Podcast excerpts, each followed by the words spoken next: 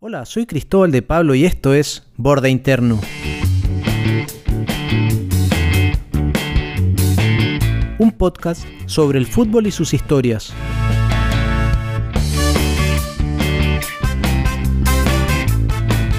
Les doy la bienvenida al séptimo episodio de Borde Interno y en esta ocasión les contaré historias que han sacudido al mundo del fútbol. Hechos dolorosos que han servido para sacar lecciones y darle carácter al deporte que nos apasiona. Hoy recordaremos tragedias aéreas que han enlutado al fútbol.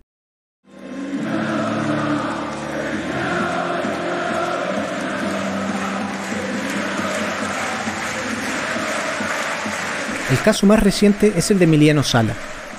A los 28 años, la carrera del delantero argentino iba en ascenso. Sus goles y buenas campañas en el Nantes hacían que su nombre comenzara a sonar. En media campaña de la temporada 2018, el oriundo de Santa Fe llevaba 12 goles.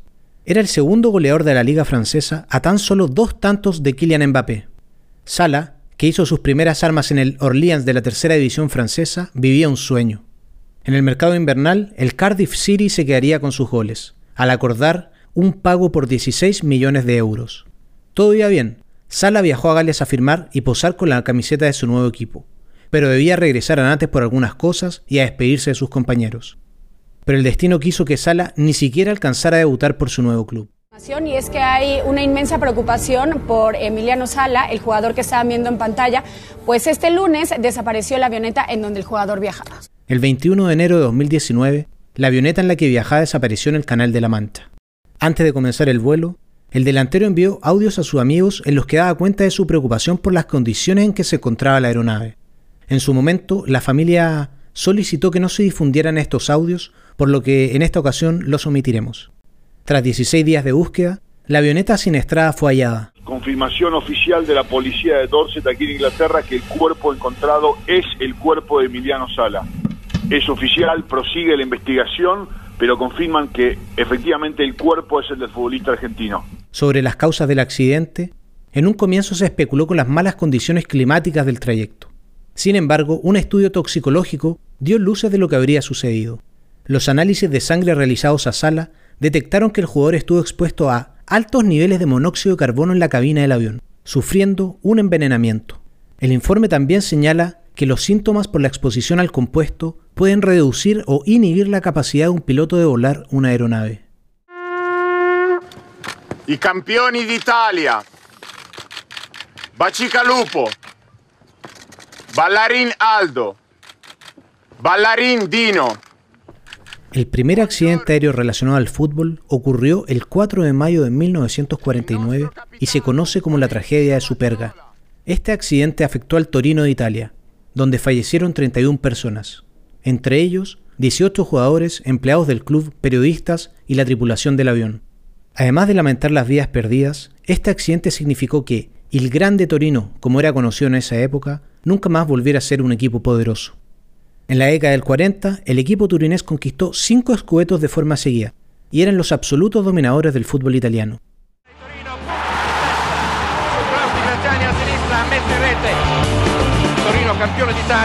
El Benfica despedía a su capitán Chico Ferreira y querían que el cuadro sensación de Europa estuviera presente en el evento.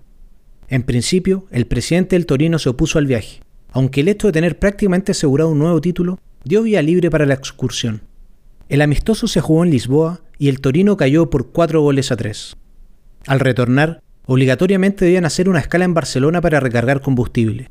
Todo iba bien, sin embargo el piloto no quiso hacer caso a las sugerencias de aterrizar en Milán por las malas condiciones climáticas de Turín. Porfiado, el piloto decidió enfrentar la niebla. Cuando pensaba que volaba a 2.000 metros por sobre la capital de Piamonte, realmente lo hacía a 200 metros y al poco tiempo se estrellarían contra la basílica de Superga. Italia no solo perdió a su mejor equipo, también a la base de la selección italiana que al año siguiente disputaría el Mundial de Brasil. Diez de los once jugadores titulares de la selección azzurra eran del Torino. Munich Airport, and wreckage that tells the story of the dreadful disaster. Después de eliminar a la estrella roja de Belgrado, el Manchester United se ganaba un lugar en las semifinales de la Liga Campeones de Europa de 1958, aunque esa instancia jamás llegarían a jugarla. En el retorno a casa, el cuadro inglés hizo escala en el aeropuerto de Múnich para recargar gasolina. Al intentar en dos oportunidades el despegue, el piloto se percató que habían problemas técnicos. El viaje debió posponerse para el día siguiente y en un nuevo intento el motor izquierdo se calentó, el del medio bajó su velocidad y esto hizo que el avión patinara en la nieve hasta el final de la pista. El ala izquierda impactó una casa, luego se fue contra un árbol y finalmente golpeó un camión que explotaría.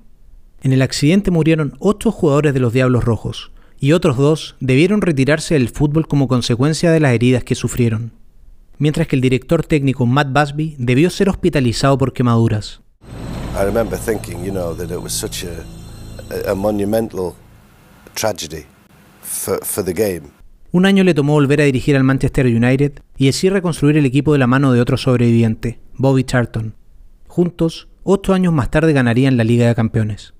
Lo que te vamos a contar es increíble. Parecía un caso perdido, un misterio que se resuelve después de casi 54 años. Un grupo de andinistas encontró en Chile los restos de un avión que desapareció en pleno vuelo. En Sudamérica, una de las tragedias más recordadas es la que afectó a Green Cross de Chile el 3 de abril de 1961. El equipo que en ese entonces tenía su residencia en Santiago viajó a la ciudad de Osorno para disputar un encuentro por Copa Chile. En esa fecha se celebraba Semana Santa y la demanda por pasajes de avión era altísima. Ante esta situación, el equipo de Green Cross debió separarse en dos grupos para retornar a Santiago. La mayoría de los futbolistas optó por el fatídico vuelo 210 operado por la línea aérea nacional, al ser la opción que tenía menos escalas. Lo que no sabían era que en ese vuelo no llegarían a su destino, ya que se estrelló en la ladera del Cerro Lástima, en el cordón de los nevados de Longaví, cerca de la ciudad de Linares. En el accidente murieron las 24 personas que iban a bordo, entre ellos 8 futbolistas, el entrenador, el kinesiólogo de Green Cross y tres árbitros. Los reportes de la época indican que el piloto solicitó autorización para volar a menor altura al tener una peligrosa carga de hielo en las alas de la aeronave. Más de 25 minutos demoraron desde Santiago en entregar la autorización al tener que verificar otros vuelos que iban en la misma ruta. Sin embargo, nunca supieron si el piloto recibió el mensaje. Una de las teorías señala que la más probable causa fue un daño al motor por congelamiento.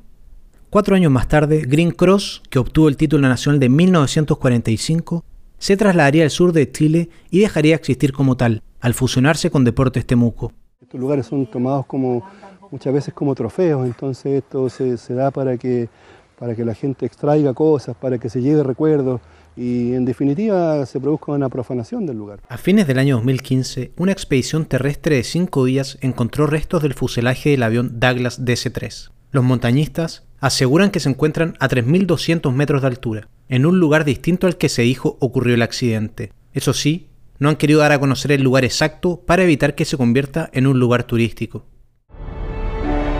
Se pierde avión con 27 de la Alianza. Solo se salvó piloto. Lágrimas y dolor por un gran equipo. El 8 de diciembre de 1987, Alianza Lima era el líder del torneo peruano. Pese a que todavía quedan 12 festas por disputar, los íntimos iban bien encaminados a un nuevo título. Pero el destino quiso otra cosa.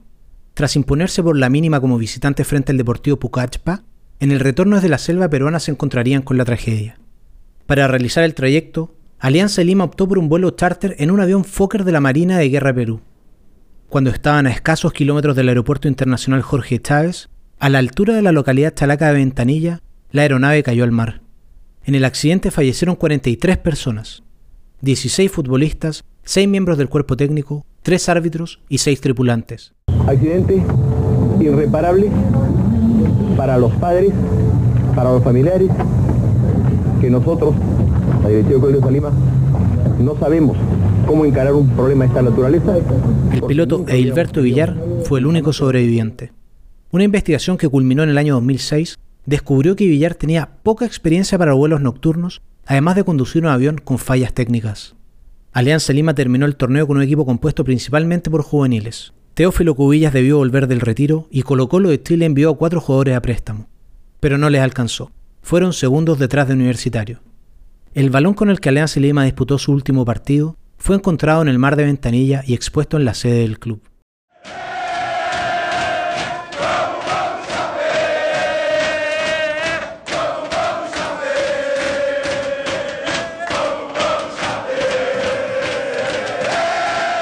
El 28 de noviembre de 2016 se vivió uno de los momentos más tristes que se recuerdan en la historia del fútbol. Ese día fue el accidente aéreo del Chapecoense, el modesto equipo brasileño ascendió por primera vez a la edición de honor de su país el año 2014, y tras dos temporadas se instaló en la final de la Copa Sudamericana.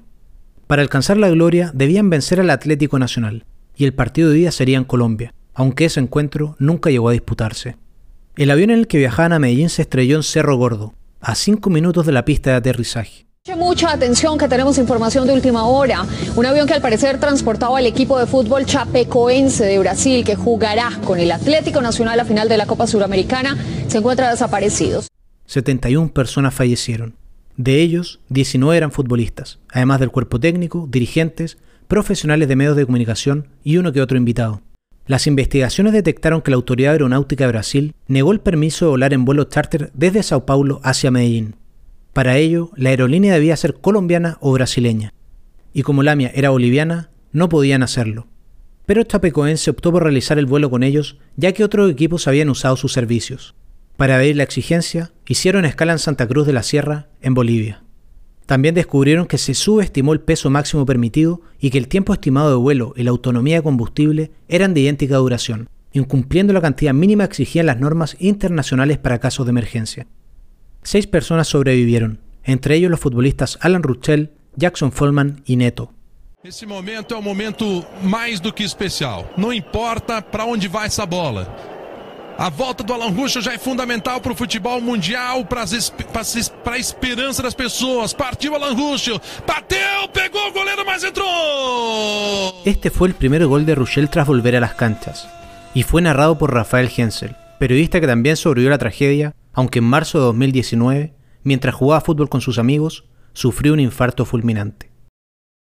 Pese al accidente, Chapecoense fue el monarca de la Copa Sudamericana 2016 y con todos los honores, a petición de Atlético Nacional. Estos tristes hechos, que han conmovido a la gente alrededor del mundo, nos recuerda que el fútbol es más que unos tipos detrás de una pelota. Espero que esta historia hayan sido de su gusto, cuídense mucho y nos vemos la próxima semana en un nuevo capítulo de Borde Interno.